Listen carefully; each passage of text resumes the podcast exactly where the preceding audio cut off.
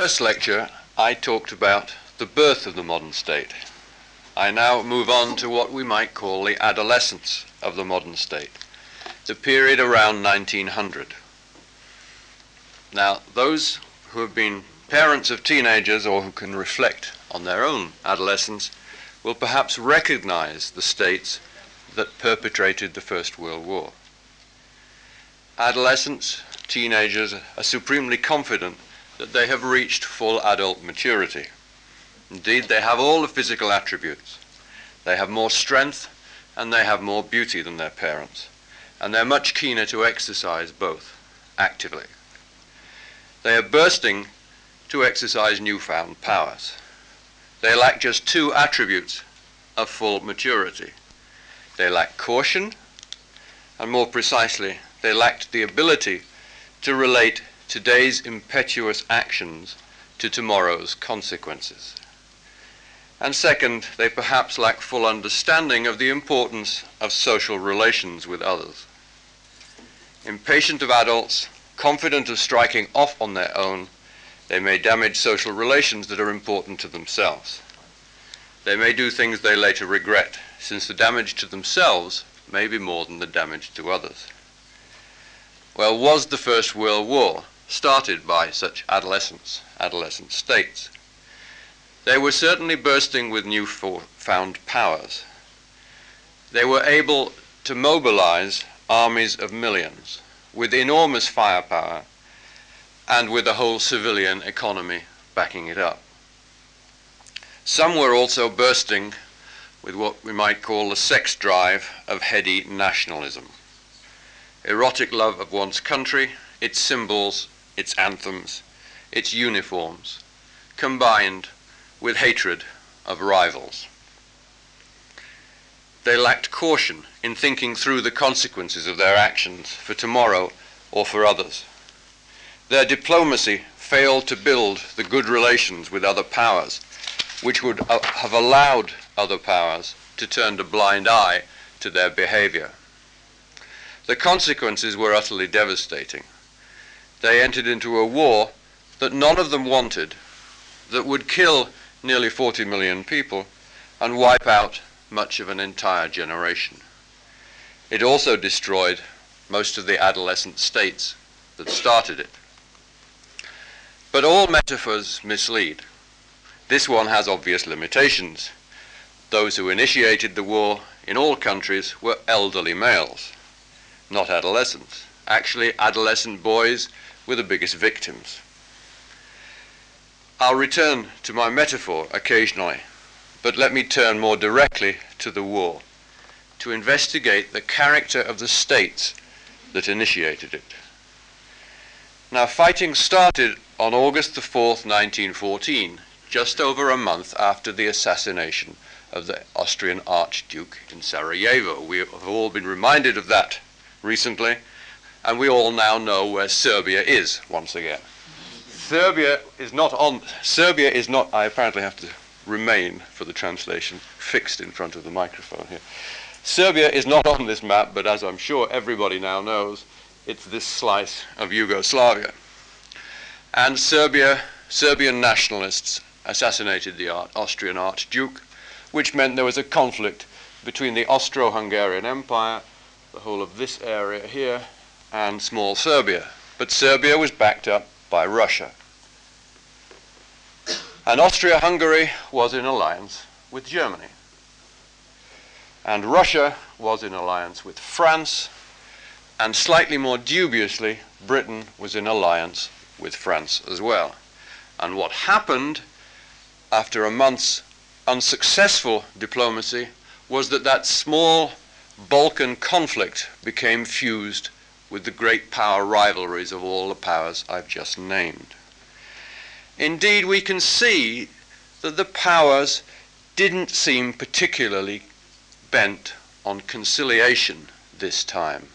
They had been conciliatory about previous crises, but this time there were definite aggressive acts by some of them. Now, I'm not going to produce the evidence for what I say next. You can either accept it or dispute it. But what I'm going to assert is that in this month of diplomacy, we can see that some powers were much more aggressive than others. That Germany and Austria Hungary were distinctly aggressive. That Russia was only somewhat less aggressive. And that in contrast, France was not aggressive at all, and the failure of Britain was rather in the other direction of not providing deterrent noises to deter Germany. And so, I, what I'm going to try and explain is why Germany, Austria Hungary, and Russia behaved relatively aggressively in this crisis. And I'm also going to try and explain why Britain failed in the opposite direction to be bellicose enough before the war. And I'm going to link these characteristics to the nature of the states of the period. Now, since the most aggressive powers, Germany, Austria Hungary, and Russia, were all authoritarian monarchies, and the other two great powers, France and Britain, who were less aggressive, were more representative governments, the question obviously arises was there something peculiarly aggressive about authoritarian monarchies? And I'm going to argue yes, but not because they were ferociously aggressive, but because they were adolescents. And they had the main problem of the adolescent state, which was structural incoherence. But there are at least three main theories which assert that the war started for very good rational reasons. And I have to argue against those theories. I'm producing a theory of structural incoherence, and there are others who said that the whole apparatus of states at this time had a very clear cut rationality. There are firstly realist theories of international relations, which assert that the war started because of the rational interests of states. States are considered to have interests as articulated by statesmen, and realists attribute 1914 to the particular destabilization of the relations between states in the Balkans and the destabilization occurring in the shifts of power among the great powers, the most important of which was the decline of Great Britain and the rise of Imperial Germany. And they say that the war was, in a sense, the rational product of this. They may say Germany started it deliberately, or they may say that war was the product of a destabilized situation resulting from uncertain relations between the powers. Yet actually, a major war could not now be profitable for any of the European powers, as it had been in the past. They'd finished up the process of mopping up the small powers in Europe left. Serbia was a small power, but it was backed up very conspicuously by Russia. In the colonies, there was not much left, and the natives were resisting very fiercely now, as the Spanish found to their cost in Morocco at this time. There were no small vulnerable states left, and war would be a zero sum gain. For some to gain, others must lose. And considering the methods of modern warfare, it was probable that all would lose. Thus, many Germans, Austrians, and Russians opposed the coming war, right in the heart of their ruling regimes. Austrians argued that the Habsburg dynasty couldn't survive a war with Russia. The Austrian High Command warned that its armies couldn't be effectively mobilized against both Serbia and Russia at the same time.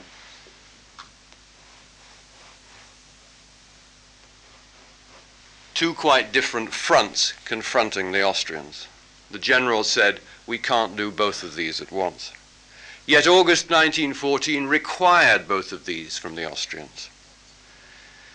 Germans within the regime warned against Austrian instability, pulling Germany into war, against relying on Austria for effective military support, against fighting France and Russia at the same time, against fighting anyone without first securing British neutrality. German admirals warned that they couldn't challenge the British Navy. Yet all this was required of Germany in 1914, since they did all of these things, which many said should not be done. Russians argued that the way to get to Constantinople was by quiet stealth and gradually infiltrating through the Slav states in the way. Russian generals argued against fighting a war halfway through a modernization process. Admirals warned that the Russian fleet would be trapped in the East Baltic and the Black Sea. And many argued that a war against Germany could only topple the Romanov dynasty.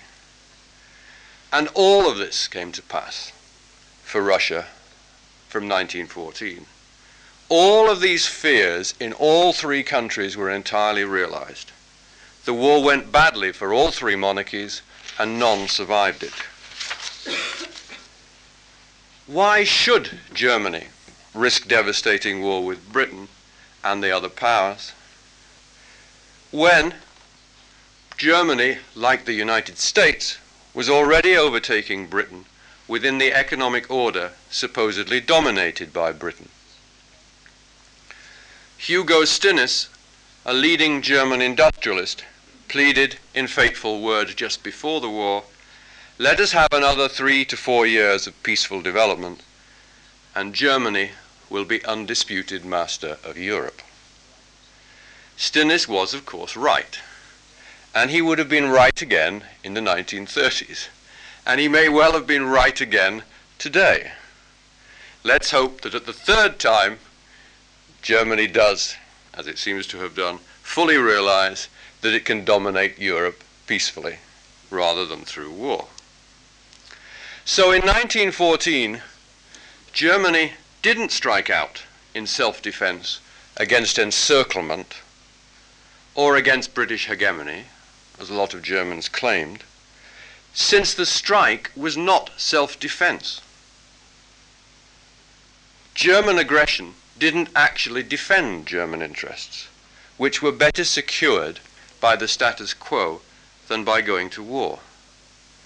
So realist theory cannot explain German aggression, and nor, though I'm not going into any details about it, can it explain Austrian or Russian aggression. The other types of real interest theories are economic ones that attribute the war to economic or class interests. Many have attributed the war to the needs of capital and capitalist rivalry, from Hobson through Lenin, Hilferding, Rosa Luxemburg, and many more modern writers. Yet if we look at colonies and colonial rivalry, that rivalry peaked before 1900 and it actually pitted most strongly Britain against France against Russia. Yet these three powers fought alongside each other in 1914. The combatants' economies were actually becoming more interdependent before 1914. Britain became Germany's best customer, and Germany became Britain's second best customer after the United States. Foreign offices in all countries were staffed almost exclusively by aristocrats with little knowledge or interest in economic affairs. There were no economic plans made before the war started. The war was not caused primarily by economic motives. But there's another economic argument, that of social imperialism. The notion that ruling regimes used aggressive nationalism to divert the tensions caused by domestic class conflict. But the trouble with this as a theory is that nationalism was never actually, aggressive nationalism, was never actually popular among the working class or among the peasantry. Nor, contrary to a widespread view, was it very widespread among the middle class. Nationalist and imperialist pressure groups, about whom there is a great deal of evidence in the German case, recruited largely from a very particular section of the population. They were not half, sorry, one half of the local militants and national leaderships of just about all of the pressure groups of the period were composed of state employees, government employees, who, of course, were only about 5% of the national population. So nationalism was not, in fact, widely diffused in aggressive forms. It was very highly concentrated among state employees. That's something to which I will return. So social imperialism didn't win elections. And the French and British governments were more frightened of pacifism than they were of aggressive nationalism among their populations. The Habsburgs, of course, hated nationalism because it was their enemy, and the Romanovs despised it. Now, the Germans did consider it, but they hesitated. Most governments hope that foreign policy successes may divert attention from domestic tension, of course. But this is not the same thing as starting a major war, still less a two front war against the next three greatest powers in Europe. Could such a war solve class struggle? Chancellor von Bülow of Germany believed not.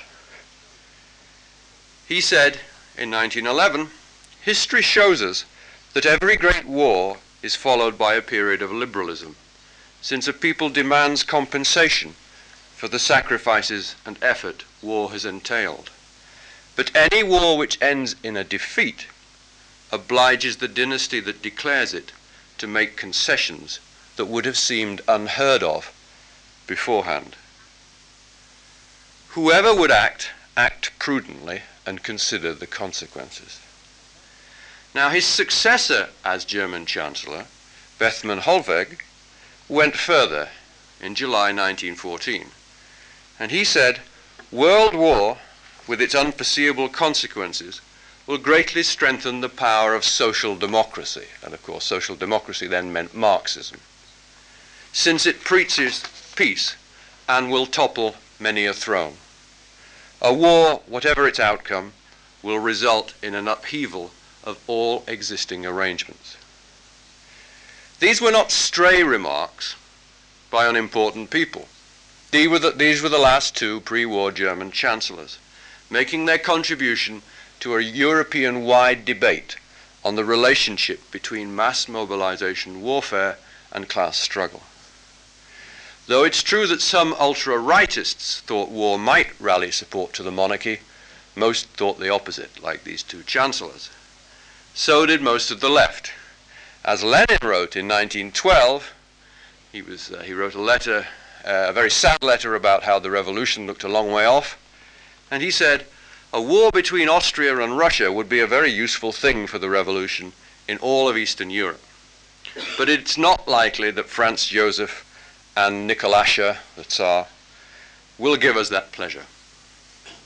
So to his delight, Lenin was only half right. They did give him that pleasure, and he took advantage of it. If war could be guaranteed, sorry, if victory could be guaranteed, social imperialism would be a wonderful re regime strategy. But war doesn't guarantee its victories in advance, and German statesmen and Austrian statesmen and Russian statesmen didn't enter the Great War in such a confident frame of mind. They knew war imperiled the social order. So we cannot blame 1914 on a considered strategy of social imperialism. So I conclude this section by saying that war, the war was not the rational outcome of rational geopolitics or of rational economic or class interests. Its principal initiators, Austrian, German, and Russian monarchies, were destroyed by it, and many knew there was at least a strong possibility, perhaps even probability, that this would occur. So as Europe slid towards war, statesmen found difficulty explaining what was going on. They blamed fate. On August the 3rd, Sir Edward Grey, the British Foreign Secretary, made his famous remark when he was looking out of the Foreign Office windows at the street scene below. He said, The lamps are going out all over Europe. We shall not see them lit again in our lifetime. Chancellor Bethmann Hollweg said, Things are out of control, and the stone has started to roll. I see a doom greater than human power hanging over Europe and our own people. The Tsar of Russia, told by the German ambassador that war was inevitable unless he halted the Russian military mobilization, pointed up above and said, There is only one alone who can help. His interior minister added, We cannot escape our fate. And when Emperor Franz Joseph of Austria finally decided for war, and he was the one who actually started it, he said to his chief of staff, if the monarchy is doomed to perish, let it at least perish decorously.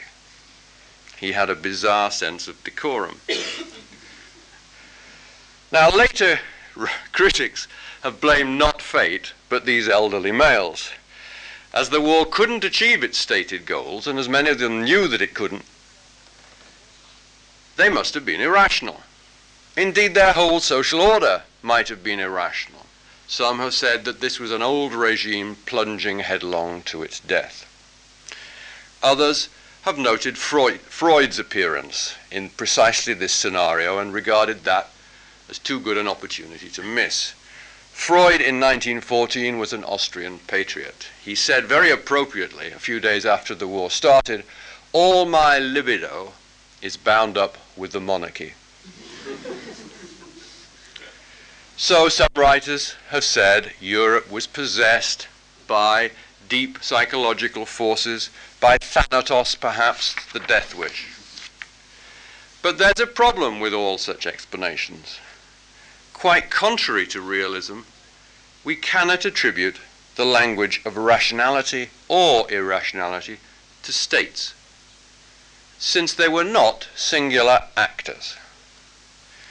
How singular they were, how coherent they were, the extent to which states could make decisions depended on how clearly they had located sovereignty.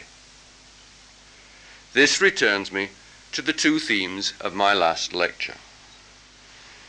To see how decisions were taken, we must examine the particular institutions of the states, especially at how authoritarian and representative regimes had located decision making powers. As we saw last time, 19th century states had not grown in size relative to their civil societies, yet the scope of their activities had widened very considerably. Instead of just waging war, states, states by 1914 were also running national education systems, hospitals, waterworks, street lighting, railways, forests, parks, and many other activities. Some had recently introduced unemployment insurance and old age pensions. Much of the expansion was occurring at local and regional governments. States now affected many parts of people's social lives and so were deeply significant to them. All this also meant more paid permanent civilian officials and fewer part-time notables employing their own return, uh, retainers in public offices. The old military state hadn't passed away. It still absorbed 40 to 60 percent of central government revenue. But it was no longer simply the state. In fact, the military and diplomatic functions of states had tended to retreat into a particular autonomous sub-area of the state, somewhat insulated from most civilian functions. there was something of a revival of the two states that I mentioned last time, though these were different states. These were the civilian and the military state, rather than the old state of the monarchy on the one hand and the notables on the other. So the modern Leviathan, the modern state, the large modern state, sprawled in terms of both its functions and its personnel. Statesmen attempted central control, they attempted both bureaucratic control and representative control. But we'll see that both forms of control went further in representative regimes. And I'm going to argue that the First World War resulted primarily as authoritarian regimes failed to clearly locate ultimate sovereignty. Their decision making proved chaotic and impetuous. If we insist on viewing such states as single persons, then we might conclude that they did indeed behave as teenagers. Democratic regimes were not entirely coherent, but they did rather better, as we will see.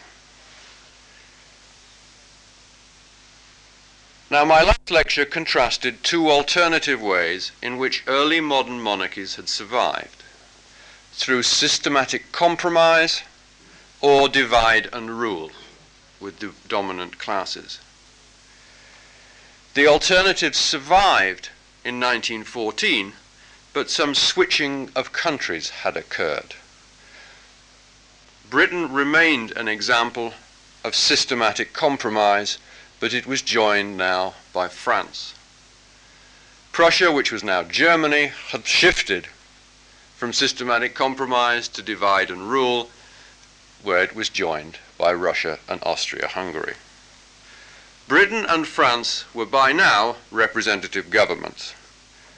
They located sovereignty clearly in parliamentary assemblies, responsible through elections to most males in the case of Britain and all males in the case of France. Both also had a supreme executive authority, a cabinet, meeting collectively, responsible to the parliament, with each minister in charge of each major government function. The picture, if one looks at details, becomes a little more complicated. The French presidential system uh, introduced an element of duality into it, but nonetheless, in comparison to the authoritarian monarchies as a very strong centralization of sovereignty in a single place. Though cabinet control over foreign and military policy was far from perfect, as we'll see, such regimes had largely so centralized sovereignty. They were the most bureaucratic of modern states, contrary to popular impression, especially at the top where the relations among ministers and between ministers and the higher civil servants were relatively clear cut and hierarchical. But the three authoritarian monarchies differed. Their monarchs had kept representative government at bay by dividing and ruling among the men who mattered in their societies. They'd acquired parliamentary assemblies to very different degrees. Of course, Germany had a parliamentary assembly of universal male suffrage, uh, the only case of these, uh, apart from France, that did. But the important thing is that the parliaments were not sovereign. Though everyone could vote, oh, sorry, all men could vote in Germany, the Reichstag was not the sovereign body. None of these parliaments appointed ministers. The monarch appointed ministers.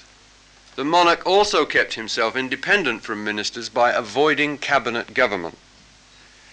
Ministers reported either directly to the monarch or to ad hoc councils of state whose membership was informal and determined by the monarch. The monarch could, of course, not do as he liked, and actually, uh, of the three, none of the three monarchs was particularly vigorous the monarch had to pay careful attention to political parties, especially in Germany, and to pressure groups at court and within the administration. but these were played off against each other. There was no clear division between a government party and an opposition party today, who might reverse in a couple of years' time. Some organized groups were kept right out of power. Marxist social democratic parties were not consulted ever by any of these regimes, of course. But virtually all other class, sectional, religious, and regional power groupings were consulted, increasingly so as the period develops, and were induced into loyalty by the regime's ability to alternate the carrot and the stick. In fact, constitutions had been deliberately left vague so the monarch could divide and rule between these groups. Let's consider the making of German foreign policy. My examples from now on will, will consist of Germany, but I could give Austrian and Russian examples throughout. Four sets of institutions channeled foreign policy influence upon the Kaiser. The first is the ministries. Now, three main people, the Chancellor, the Foreign Minister, and the Prussian War Minister, Germany was composed of one dominant historic state, Prussia, and many others. So Prussian institutions had a particular important role. These three people channeled the advice of the ministries. They were partially, but only partially, responsible to the Reichstag, the General Parliament, and the Prussian Parliament, the Prussian Diet. And they were also pressured by the nationalists, located especially within their own administrations. So the ministries had a particular problem. They had pragmatic statesmen at the top and aggressive nationalists in the middle. The second set of institutions were the military institutions. Now, there was an army high command, an admiralty, and various ad hoc war councils. These were not linked by a clear cut chain of command. Thus, they also had a degree of incoherence. For example, the German Chief of Staff, von Moltke, had no relationship specified to the leading admiral, Admiral Tirpitz. The third institutions were what were called the cabinets, the cabinetta, of which there were three the army, navy, and civilian cabinets. These were actually court institutions, and I mean the royal court, the monarchical court, channeling influences from influential civil and military people, generally of noble birth, but rarely ministers. These were very influential people informally in terms of the court. The fourth was a very peculiar system, not paralleled in the other monarchies, of the right of a personal audience, Immediatstellung, which undercut all three of the previous institutions. Prominent people had the right to a private audience with the Kaiser, for example, a senior civil servant or a colonel, an army colonel, from old high ranking families might have the right to go directly to the monarch and give advice bypassing their minister or their general. Relations between these four sets of institutions were unclear and often unstable, deliberately so, since they were part of a divide and rule strategy, avoiding accountability to either parliaments or the bureaucracy. In contrast to its Prussian ancestor, the German state had no single place in which ultimate decisions could be taken. Though there was a sovereign, there was not sovereignty. This is an argument I'm going to be making again through the 20th century. That regimes which seem authoritarian, seem centralized, even totalitarian, are in fact less capable of sovereign decision making authority than democratic regimes. Austrian and Russian confusion was perhaps even greater since those dynasties exercised more personal power. And there was bitter factionalism within them, between ministries, for example, c- competing for the ear of the ruler. So none of the three monarchies had institutionalized effective sovereignty. Two special pressures were put on these regimes from within their own state institutions. First, as already noted, extreme nationalism was carried by middling to higher level state employees and state educational institutions. The German universities were very nationalistic. This was severest in Germany than the other two cases. Second, the military put on pressure. Now, the Russian and the German armies had created their empire, and the Habsburg army, in a sense, was the empire. So that all three had great influence, obviously. Great powers tend to institutionalize what makes them great in the first place. In fact, at the end of the 19th century, the accountability of the German army actually reduced, as the authority of the Minister of War, who was substantially responsible to the Reichstag, faltered before that of the General Staff and the military cabinets. 19th century militarism had also changed. The officer corps was now dominated by old regime groups. If one looks at the social background of the officer corps, they remain overwhelmingly noble and gentry, or, in the case of the United States, actually, the eastern establishment and the southern uh, provincial equivalents of those. These have been pushed off center stage in society and out of the center of the civilian state. The old regime no longer controlled society or the civilian state, but they still controlled the military.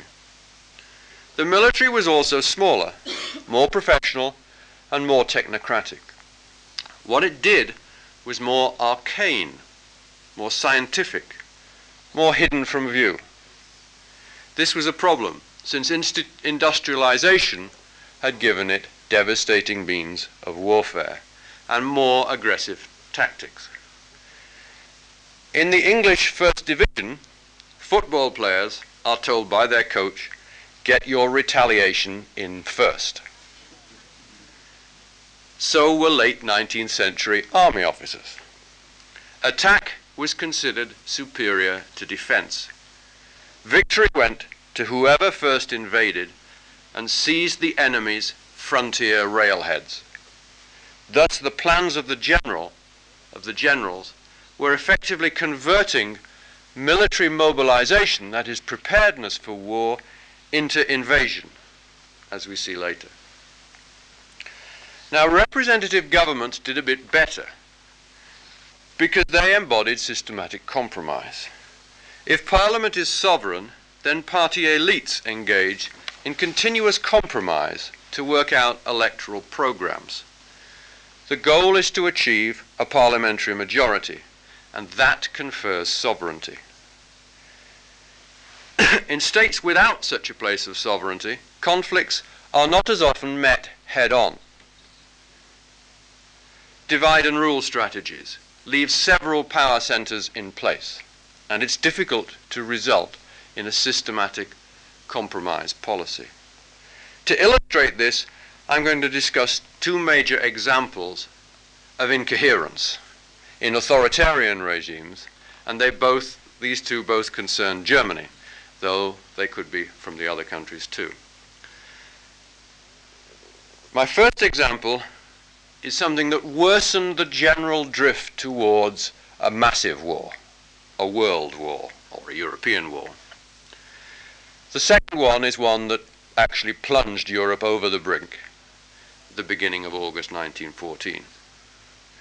So my first example is the German naval build-up, the naval building program, the battleship building program of Germany at the turn of the 20th century. This alienated Britain and drove her towards the French alliance. Now, its causes, the causes of the German naval build-up, were complex. The Kaiser himself mattered since he loved ships. Admiral Tirpitz also mattered because he was very skilled at manipulating the Kaiser. But the idea of a great German navy also had domestic political attractions. Conservative Germans and nationalists within the state favored a more active militarism. They wanted a greater expansion of Germany's armed forces. And there's a sense in which the almost casual militarism of, the, of some of the German institutions pushed Germany towards some kind of military expansion. But there were very strong reasons against building up the German army. It was contentious. It was feared by workers. It was feared by the liberal bourgeoisie. It was feared by Catholics and South Germans, all of whom feared that the army would be used for domestic repression by the North German Lutheran state. Even the High Command itself hesitated to further expansion because this would mean putting arms in the hands of the working class.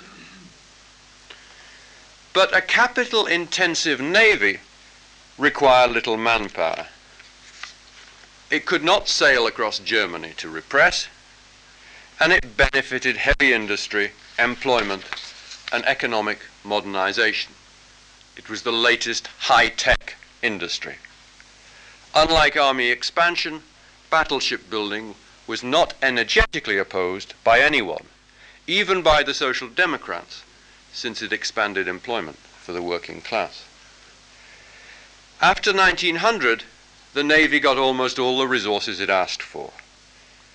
The battle fleet had largely resulted from the deflection of a militarism by domestic politics, from the sectional economic interests involved, and from the regime's divide and rule strategies. Appeasing lots of groups, it could not push for the army its first choice. But naval expansion was an irrational foreign policy. Battleships are not routine protection vessels. They can only confront other major navies, most obviously the British Navy. In fact, debate in Germany had not actually focused on the practical utility of this fleet, rather on its symbolism. It symbolized the power of the new and the modern Germany. A fleet was necessary, so said the Chancellor, Bethmann Hollweg, for the general purpose of her greatness. Unfortunately, battleship building alienated Great Britain. Moreover, Germany was bound to lose the naval arms race that ensued. Britain could transfer a massive navy, navy from other waters into home waters, and the British remained absolutely committed to what they called blue water policy. We are fish, declared one Prime Minister. Foreign Secretary Grey put it starkly in 1913. The Navy is our one and only means of defence, and our life depends upon it and on it alone. British statesmen drew their line in the sand. If Germany violated Belgian neutrality with its navy in channel ports, Britain had to fight the difference between two other scenarios. The first one, a Balkan War, down here, of no significance whatever to Britain. The second one, Germany invades France, as it had done in 1870, across here. Though a matter of some concern, the British had ducked the issue in 1870 and might well do it again in 1914. But a German policy that comes through here to the channel ports here, and you can see, you the audience can probably not see the gap between Belgium and Britain. That's quite different. Britain had to fight. Now, had Germany been able to lessen continental commitments and conciliate Russia and France, Germany could perhaps have taken on Britain. Tirpitz's goal was only a 2 to 3 ratio of German to British capital ships. Capital ships are the biggest ships. He wanted two German ships to every three British ships. That would have neutralized British naval power. Neither navy would have been keen to seek out the other one, though to what end all of this was quite unclear. But divide and rule had actually meant that none of the dominant interests in Germany had been discarded from the regime. German diplomacy did not conciliate Russia because the Junker landowners of Prussia were important still in the regime and they considered Russia their main rival. Germany had to maintain an army sufficiently powerful to defeat Russia, to say nothing of France, thus it could never divert enough resources to match British naval power. All it had done was to add Britain to the enemy alliance, while being unable to defeat Britain or even to cut off British aid to its continental allies. The problem of divide and rule was that it didn't declare enough dominant groups to be out of government in the opposition. A more rational foreign policy required choices between the Junkers, the army, the navy, the industrial capitalists, the nationalists. Germany didn't make these choices. And in a traditional English expression, I say this was a cock up, not conspiracy. Cock up has no sexual connotations, it just means a mess. If I turn to the second example, the war actually started as a series of military mobilizations turned into warlike acts between July the 28th and August the 4th. The Russian and German army mobilizations were the key escalations, and I'll skip what I've written about the Russian one and concentrate on the German one. On July 31, the Germans proclaimed war readiness and a 12 hour ultimatum to Russia to withdraw its mobilization. The Russian mobilization involved two to three weeks of preparation before they had to cross foreign borders. So there was a breathing space. But German mobilization meant immediate war. The Schlieffen Plan required troops to be mobilized and concentrated actually over the borders in Belgium and in Luxembourg, both neutral countries. The Luxembourg railways must be occupied on day one of the mobilization, and Liège in Belgium on day three, the plan declared. German mobilization thus meant certain war with France and, as we've seen now, with Britain. Yet, astonishingly, this was not revealed by the German High Command. The German Chancellor was not told until July 31 that mobilization would violate Belgian neutrality. The Kaiser didn't know that Liège would be occupied until it actually was on August the 4th. The Chancellor realized too late that this must lead France and Britain into this war. The last German steps into war were taken by the High Command independently of political channels. There was, of course, no overall cabinet. Chancellor Bethmann and Chief of Staff Moltke were equals, subject only to the Kaiser.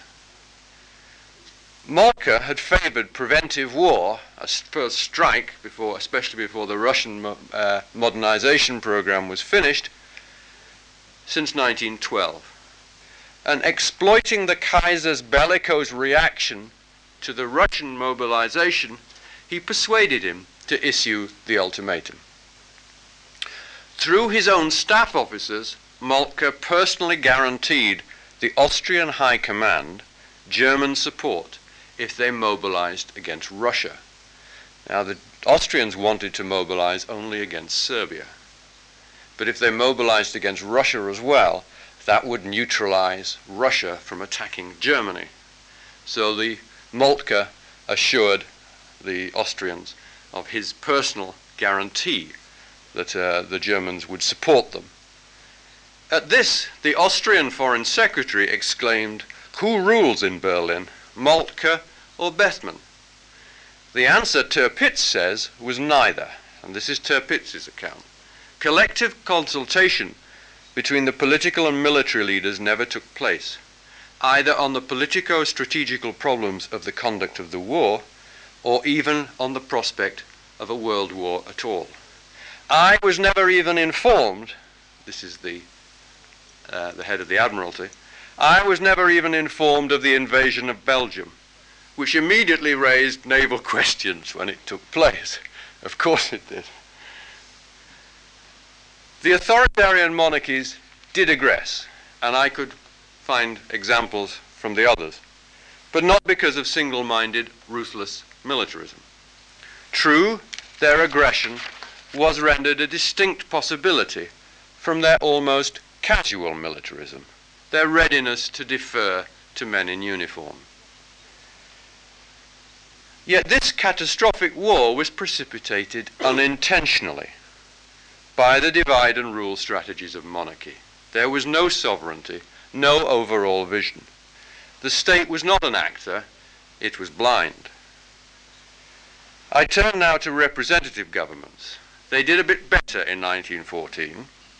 Now, curiously, liberals often envy authoritarian states' supposed capacity for ruthless action. I quote here George Kennan, a well known uh, diplomat as well as a writer. He says the privacy, uh, he says that authoritarian regimes can achieve the privacy, the flexibility, and the promptness and incisiveness of decision and action, which are generally necessary to the conduct of an effective world policy by the rulers of a great state. Kennan is saying, I wish we were communists, really. But I'm arguing the reverse. Authoritarian regimes had less of these qualities than representative ones. Representative ones were better at pursuing realist interests, including averting costly war. Yet they were not completely coherent. They too sprawled. And they shared one quality with more authoritarian regimes. Routine military and diplomatic policy were also autonomous activities within the state diplomats and high commands remained recruited from a tiny upper class, making policy in their country residences and city clubs, though the French diplomatic corps changed a little bit at the very beginning of the century. Foreign policy was rarely brought, brought to full cabinets or to parliament, unless formal treaties or extra funds were sought. But in a crisis, it was different. Money couldn't be spent Formal commitments to other powers could not be made. War could not be declared without the consent of suddenly interested majorities in cabinets and parliaments, in the mass media, and in public opinion. In crises, the pressure became clear. In Britain, France, the United States, and also in Italy, high command plans were vetted by the government before the war.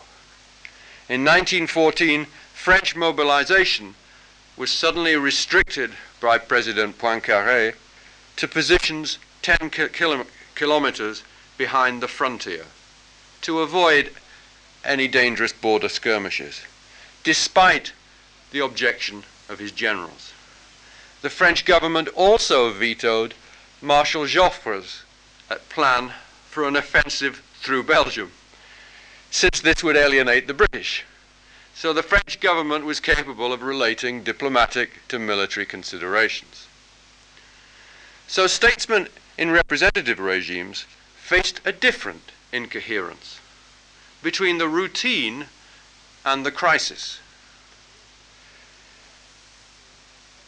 The military, the diplomats, were autonomous in routine circumstances, but not in the crisis.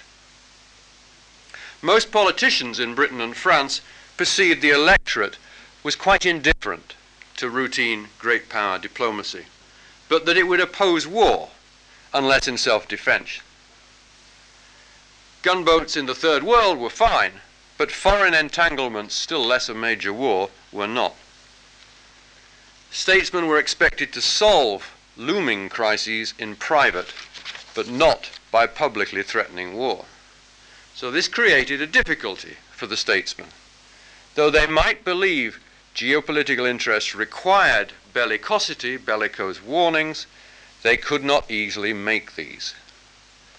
In Britain, the Foreign Secretary, Grey, felt unable to give even private assurances to France or Russia that Britain would intervene.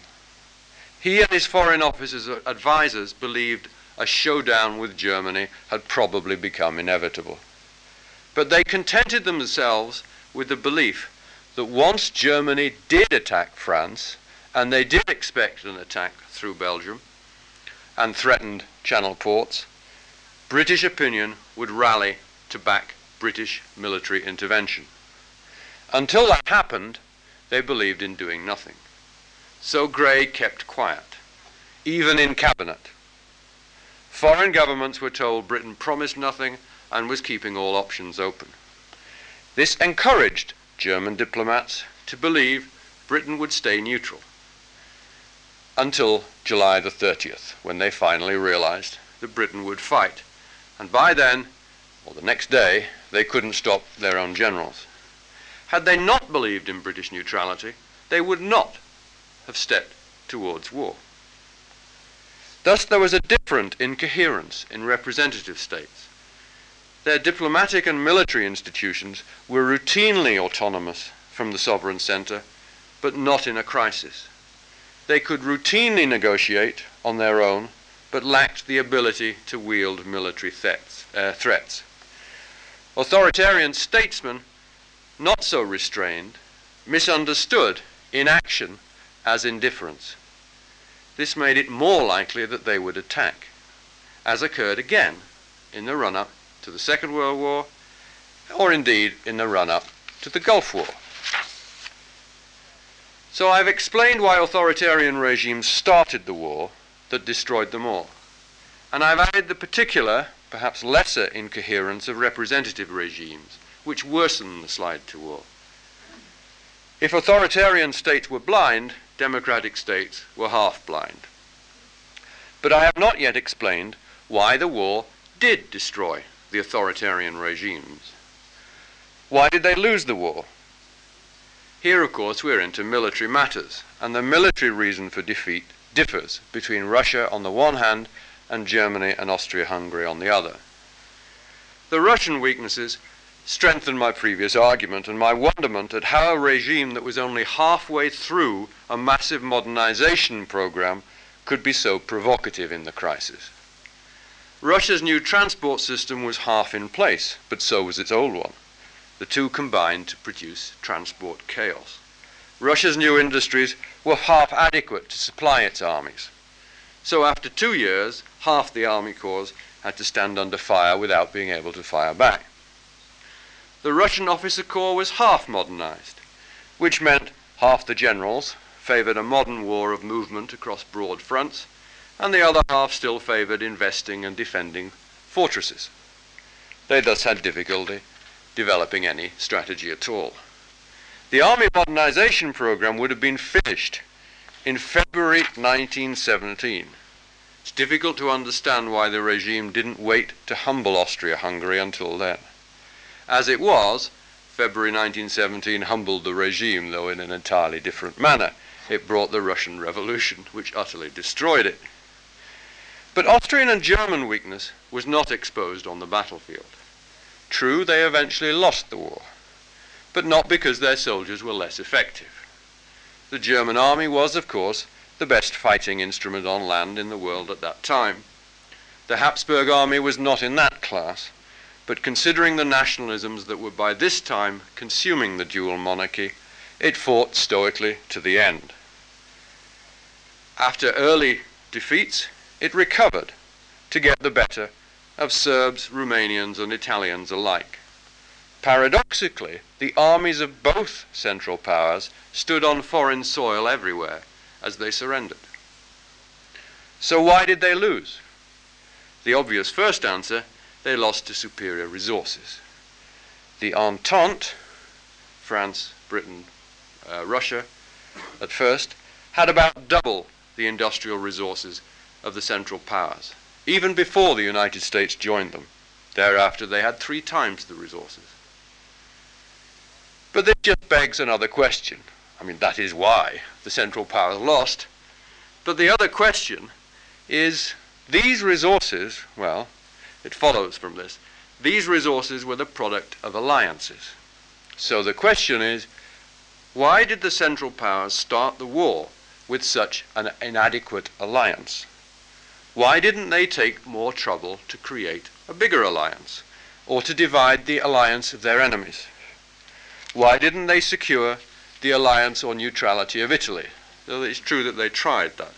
Why did they not give the British naval assurances and respect the neutrality of Belgium?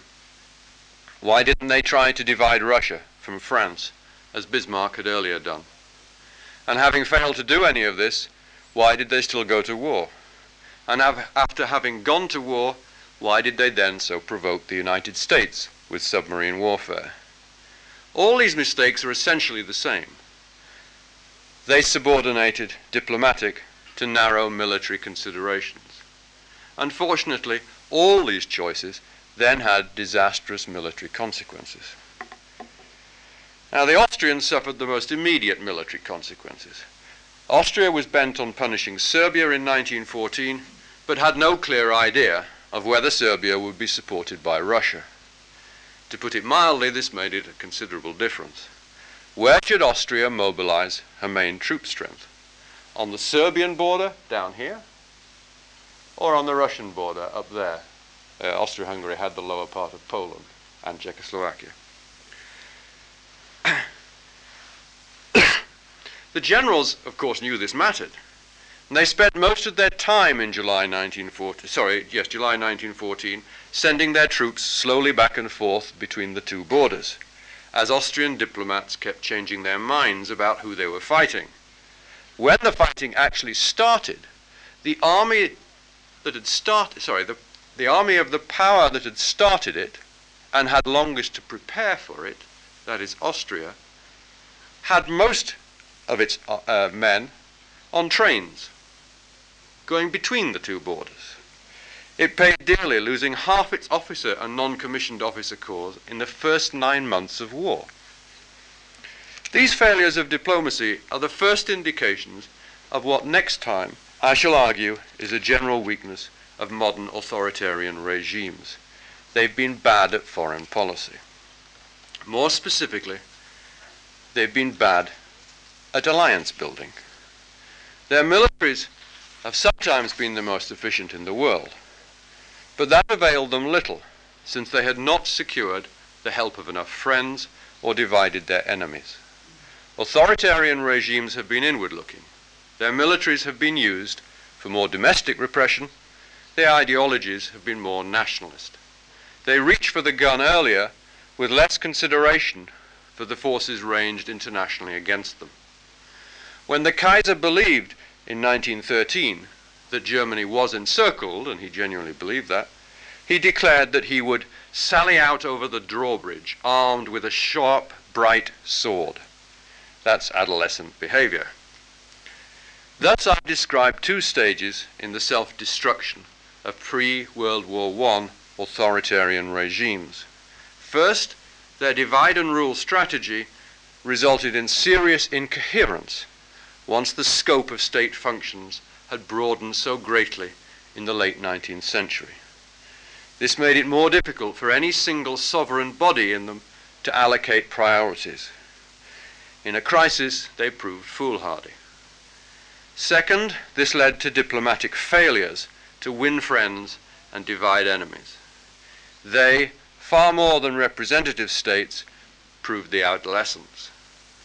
Confident in their physical prowess, lacking only foresight and prudence in external social relations, they harmed themselves more than anyone else. Such was the highly fraught adolescence of some, but only some, modern nation states.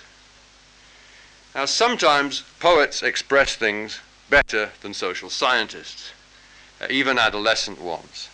This 20 year old Scottish poet, who was killed in the trenches, a month after writing this poem, wrote a poem to Germany. You are blind like us. Your hurt no man designed, and no man claimed the conquest of your land.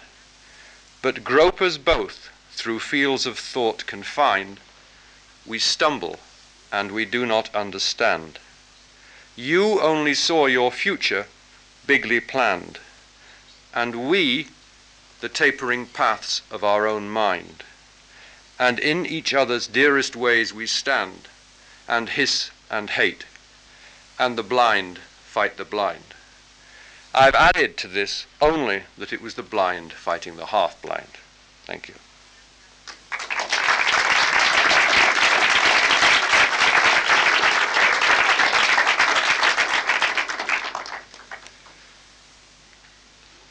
So, uh, questions, and the questions can be in either English or Spanish. There's a question down here. I think if you just wait for the microphone to come down, and then it can be translated whichever way. uh,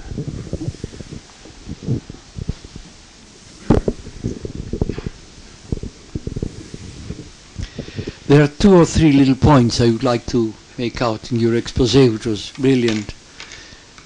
The first one is, I think you mentioned that there was a presidentialism in France, and well, that was not exactly the case prior to 1914. Uh, a second thing uh, that you have been perhaps uh, under writing too much is this idea of uh, diplomats coming from aristocratic families and from that angle being more prone to nationalism, nationalism or I don't know, secret uh, arrangements or things of that kind. And then uh, I saw lacking an idea about public opinion, especially public opinion in France. One should not forget that there was a natural, understandable desire of revenge for the French after the defeat of 1970. 1870 and the idea of Alsace-Lorraine going back to France was primer. I was uh, reared up in French at the beginning, then in English, and of course in Spanish. But still, when I was a little boy in, in French school, I almost had tears in my eyes when I read Bazin's La Dernière Classe. I had to leave the classrooms in Alsace. Well, that was the feeling of a great mass in the French uh, public opinion, from the right and from the left, mostly perhaps from the right than from the left, but all, all over, all through. So this idea that something had to happen one day or other was very clear in the mind. Perhaps the Germans did not realize that that was so intense. And they may have thought that they could arrange a Balkan little war, perhaps keep uh, Russia off, but not start with France it was a tre tremendous mistake from, from the German uh, to, to think in that, in that uh, way. No? Mm. Mm. I think that's my little comments. Thank you. Okay, the, the, the, um, the questions are, are basically come uh, from a, a, a, a, failure to consider properly, no, two of them from a failure to consider properly the French situation.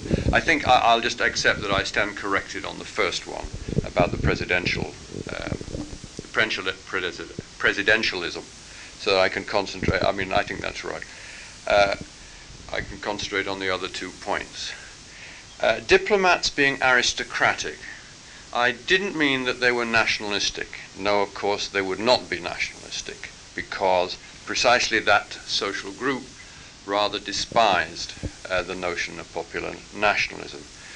Uh, by my comments about them being aristocratic uh, are really about their autonomy, their marginality to the civilian state, and their ability to do things on their own, uh, and their being, to some extent, out of control uh, in both types of regime, in routine situations, and also in uh, to be their own men, and not to be responsible to the civilian state.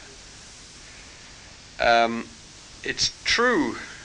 The French diplomatic corps does seem to have changed rather markedly uh, from 1900, if, if, the studies are to be believed, and, but it's the only one. Now, public opinion in France. Well, I gave the British case. The French incoherence was quite different in detail. The French did not do what uh, Lord Grey did, which was say nothing. The French privately encouraged the Russians, bolstered up the Russians, didn't allow elements of Russian aggression to be brought back to France as public news because they wanted to maintain the image of a stern defense, and that was all. You see, the French diplomats had faced the same contradiction as the British ones. I think, despite, I, I, would defend one thing against what you said. I don't think the French public opinion was bellicose in general. It's true that there was revanchism about Alsace Lorraine, but there had actually just been a major political crisis about military mobilization. And the country was very divided in terms of, uh, uh, in terms of its aggression. So those who wanted war, and some of them were in the regime, decided that the way that they would do it was through covert encouragement of Russia because they couldn't do it openly because French opinion would be too divided. So, though it's true, uh, the French were different. The French said all along, if you attack Russia, we will come to the aid of Russia. So there was a firm defense from France. There was not a problem about no deterrence from France. The Germans knew what would happen. They just didn't think that the French would resist all that strongly. Uh, so that there was the same contradiction in France. That is, that the statesmen couldn't say in public aggressive remarks, but they handled it very differently.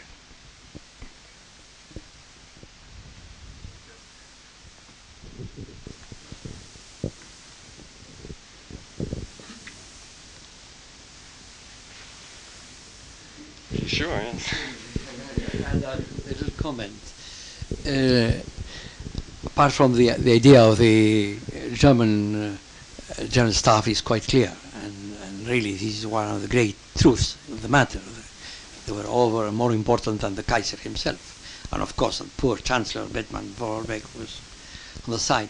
But there is a sentence in the memoirs of uh, uh, Sir Edward Grey, which says more or less the sheer accumulation of arms and elements of destruction by the military will definitely, will inevitably tend to provoke wars and military incidents. Because once they are there, they are there to be used. And the pressure either of the industrial military complex, as it has been called later on, or by the general staff itself, it's so powerful that they will fight and they will go on and push on that direction. Uh, as you explained very well, the question of the German Navy is, a, to my, from my point of view, a kind of blindness of the uh, commanders of the German Navy. They could not forget that they were right in the little Baltic Sea or the North Sea. They were not in the open seas as Great Britain was. So what was the point of having those tremendous battleships, which were going to be the aims of the British? The same thing happened in the Second World War when they had the, the Bismarck leaving Gdynia and crossing the Danish channels. Well, obviously, everyone saw them, saw it going through the channels, and then it was killed. It, it, really uh, uh, brings to your mind that this idea of power and of uh, maintaining honor and, and, bravery to such mm. a point obnubilates any rationale mm. of what could be done, what could cannot be done even leaving aside the price of the victims that these actions will uh, be brought there. These, there I would say this aristocratic uh, idea would come in. Mm. This, uh, how I say, sacralization of honor and bravery, mm. honor, mm. goes to a point where they lose the coherence in their thoughts, mm. not to speak, of course, of the uh, unimportance of victims which may be uh, lost in, in any of these actions, this site on there. Thank you. So the, the, there are really two points there. One, that there was uh, such a, a build-up of arms that made war very likely. And secondly, that diplomats had conceptions of honor which worsened the situation, I think. The yes.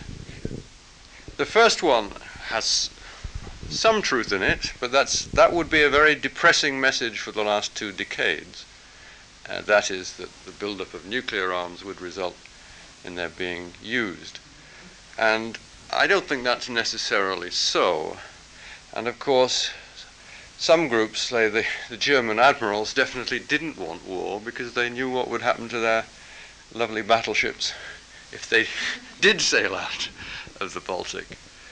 The second point, I think, is right. And there's another sentence in, uh, in Edward, in, uh, Edward Grey's uh, memoirs where he says that Britain's reached the point, this is in about 1911, I think, don't, don't actually remember exactly the year, nations that, that are going downhill reach a point where they either have no shred of honor left or they stand and they fight.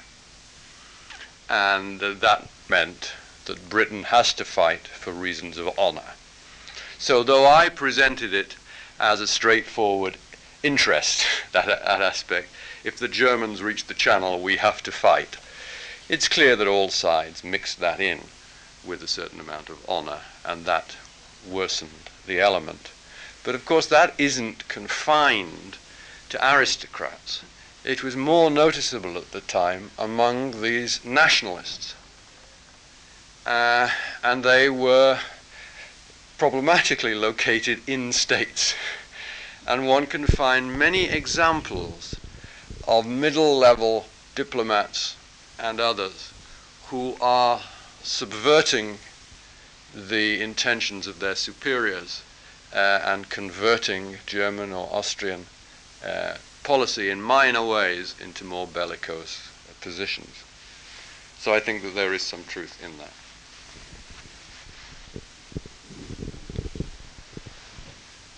There's a question down here.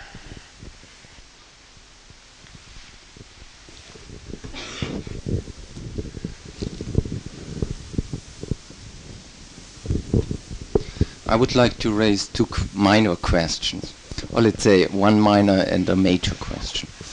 Uh, the first uh, is let us assume for a moment, contrafactually assume for a moment, that in 1914 we would have had no authoritarian regime. So we, we would have had five democracies as major players in this game. Would have the First World War taken place at this moment? And the second maybe major question is are democracies structurally unable to fight wars against democracies? Okay. What would have happened if all of the regimes in 1914 had been democratic? Would there have been a war? And are democratic regimes incapable of fighting other democratic regimes? Well, of course, there is a literature on this. And the literature tends to conclude, with only a little massaging of the facts, that liberal regimes don't go to war with each other and haven't gone to war with each other. They do have to massage the 19th century facts a little, but the 20th century seems to largely work. Now, why? Well, of course, uh, ideologists for liberalism say it's because liberals are actually pacific or they're internationalist. And they don't like war and they are outward looking. And there is probably some truth in that. I am obviously making a slightly different argument, but still supporting the finding, or at least I, it is a finding, uh, but giving a slightly different interpretation of it. That democracies are more capable, provided they have centralized their sovereignty, uh, of deciding rationally whether to fight or not. Now, the problem of the 20th century, and perhaps the end of the 19th century, is that the means of war have become so devastating that it is rarely rational to fight anymore. And so there are two alternative explanations as to why the empirical finding in the 20th century liberal states don't fight each other, two, two explanations of that. One, that it's because they are inherently pacific, and the other, my kind of explanation, uh, that they're more rational. And it's very difficult to distinguish between those two uh, arguments. Um, however, if one looks at earlier periods, one does find liberal types of regimes like Britain and the United States being at war uh, with each other for what seemed like quite good rational reasons on the part of the Americans. that with not much effort they can get rid of the British from the American continent. And uh, so uh, I think that liberal regimes might be bellicose. But the answer to your first question is yes, clearly, if all of the regimes were, on my count, representative in the sense of being centralized regimes in 1914, uh, then there wouldn't have been a war. And of course, by representative, I really mean, as I did in the first uh, lecture, that they have managed to locate a sovereignty which is responsible to the people who matter in the society. So, though more Germans could vote than British could vote in 1914, the Germans had not located sovereignty uh, in those representative assemblies. There's a question over here.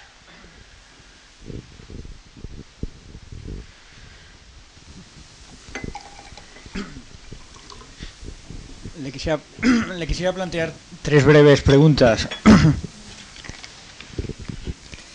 eh, bueno, con, cierta frecuencia se suele aludir a que eh, eh, la aplicación de la guerra submarina por parte de Alemania, como guerra indiscriminada, guerra submarina, fue el elemento que provocó la intervención de los americanos en la Primera, en la primera Guerra Mundial. Y hubo algunas fuerzas políticas en Alemania, por ejemplo los socialdemócratas, que intentaron evitar esta, esta, la introducción de un arma tan importante y este salto cualitativo bélico tan importante en una situación en la que Alemania todavía tenía una cierta preponderancia en la guerra. Es decir, los socialdemócratas de alguna forma quisieron evitar que los alemanes se introdujeran en este salto cualitativo, ¿no? armamentístico.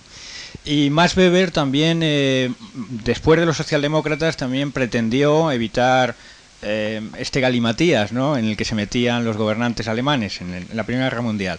¿Por qué un fallo estratégico eh, tan importante? Me imagino que, tendría razones económicas, eh, muy vinculadas también a la industria alemana, etcétera, etcétera, ¿no? Porque esa es la primera pregunta. La segunda pregunta es la siguiente.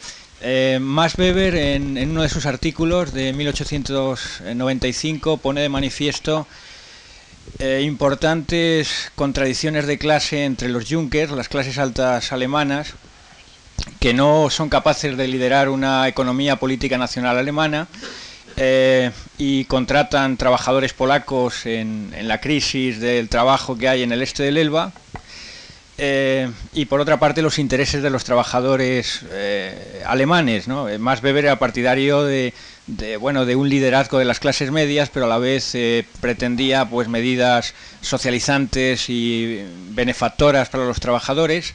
Y me imagino que lo que ya plantea 1895 más Weber estos problemas de clases estos problemas de liderazgo frente por supuesto claramente enfrentados a los Junkers que, que piensa que es una clase política caduca y obsoleta ya me imagino que tuvieron una traducción muy importante en, los acontecimientos de la primera de la primera guerra mundial y me gustaría si si cabe más al hilo de Max Weber si lo pudiera un poco explicar algo más. Y otra cosa que quería comentarle es que bueno otro teórico de la sociología Durkheim eh, junto con un germanista eh, Denis eh, tuvo un eh, un papel muy predominante también en, el razonamiento nacionalista cuando se estaba desarrollando la Primera Guerra Mundial. Eh, Durkheim, junto con Denis, escribió un, par de panfletos, uno con poco fuste teórico, que era ¿Quién va a ganar la guerra?, en donde explica el fracaso de todos los esfuerzos diplomáticos que hicieron las potencias eh, contendientes en la Primera Guerra Mundial eh, fracaso diplomático debido o motivado, según Durkheim y Denis, porque Alemania no tenía ninguna intención de, evitar el, holocausto, ¿no? es decir, la tendencia hacia la guerra. Eh, bueno, hay otro, hay otro eh, panfleto que me parece que tiene más fuste teórico, que es un panfleto que titulado Alemania por encima de todo. Y en Alemania por encima de todo, y aquí es ya donde le planteo la tercera pregunta, eh, Durkheim intenta eh, criticar cuál era el modelo de Estado eh, y cuál era la teoría política eh, que estaba más en boga en, la mentalidad alemana. Y fundamentalmente atribuye al teórico de la política Treitschke, el, el teórico de la política imperialista, partidario de un, de un tipo de Estado que casi es una teología política, que se salta todas las reglas del derecho internacional, etcétera, etcétera, el, el ser el, el, acicate de la guerra. ¿no? Y llega a decir Durkheim, detrás de Treitschke está la voluntad de poder nietzschana, eh, que no se puede encarnar en ningún individuo y se encarna en, en, ese estado que usted a lo largo de su exposición ha dicho que es el de un niño eh, inmaduro, ¿no? Eh, el estado alemán, ¿no? No sé si me he hecho entender o me ha comprendido. Uh, I think I have got the gist of it, as we say. Um, the first question about the uh, role of the Social Democrats. Yes, it's true that the Social Democrats opposed the war strongly beforehand, though, of course, they weakened in 1914 itself for several reasons, one of which was just, perhaps the most important of which was just fear that their organizations, which they had built up so lovingly over the previous decades, would be promptly smashed by the imperial government if they imposed the war, opposed the war, so they split.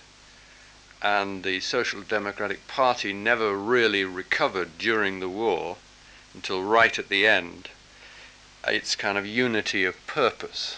Uh, it's true that there was a strong, uh, growing left opposition to the war, which became influential in the strikes of 1917, late 1917 and 1918, and then again in reserve, among reserve troops in 1918, which I'll come to next time. But they were, I think, a kind of non actor in the situation of 1914. Uh, this is very familiar, of course. The second point about Max Weber, I think I don't uh, fully understand Weber's position in relation to the war because he was, on the one hand, a German nationalist, and he did have, a, ki- did share a kind of liberal version of social imperialism, which was uh, not reform, uh, not a great Germany abroad rather than reform at home, but reform at home so that Germany could be greater abroad. But of course, he never supported uh, beforehand the actual aggressive actions of the German state, and he despised the Kaiser and uh, disliked very much the power of the Junkers. Obviously, his analysis of imperial Germany, of the politics of imperial Germany, the fundamental point that he made was that here was a state, here was a, here was a state whose old economic class, now declining in the economy, and as you said, actually retreating economically to the, their eastern lands, and not in the world, the modern world of capitalism, that that class, economically backward, was still allowed to control the state, and that the rising class of the bourgeoisie was not politically strong enough to uh, to take over this state. Now, I think he exaggerated somewhat the power, the political powers of the Junkers, but nonetheless, the basic insight that this is a state which hasn't made its fundamental decisions about who is in the regime and who is not is uh, I, I have obviously taken some of that from uh, from Max Weber. Then uh, Durkheim, uh, I haven't actually read the uh, the pamphlet that you that you mention, and obviously should do so. Um, of course, when the war started, uh, virtually all theorists, not just Freud, became patriots. And Durkheim was no exception, and therefore he was particularly prone to uh, the official French account of, of, the war, which was that there was a very high degree of aggression, perhaps undifferentiated, in Germany. Now, I have agreed with that to some extent by saying that there was a kind of casual militarism, a kind of, as you said, perhaps a Nietzschean kind of uh, diffuse energy in this regime, which had ex- achieved very great historic successes through being aggressive, which had actually created, as it thought, imperial Germany as a result though that was misleading because not only the German army but very clever diplomacy had actually mopped up Germany and uh, kept Austria out of Germany. And those Bismarckian techniques of diplomacy had actually been forgotten. Uh, but though there is that degree of aggression growing in Germany, I've said that that was not enough, and that what was needed also was a, a particular set of institutions and deflections of interests towards policies that were actually the unintended consequences of actions and that were not in the interests of any of the groups involved. So I've produced a more particular analysis of that than I think Durkheim did. Question down here.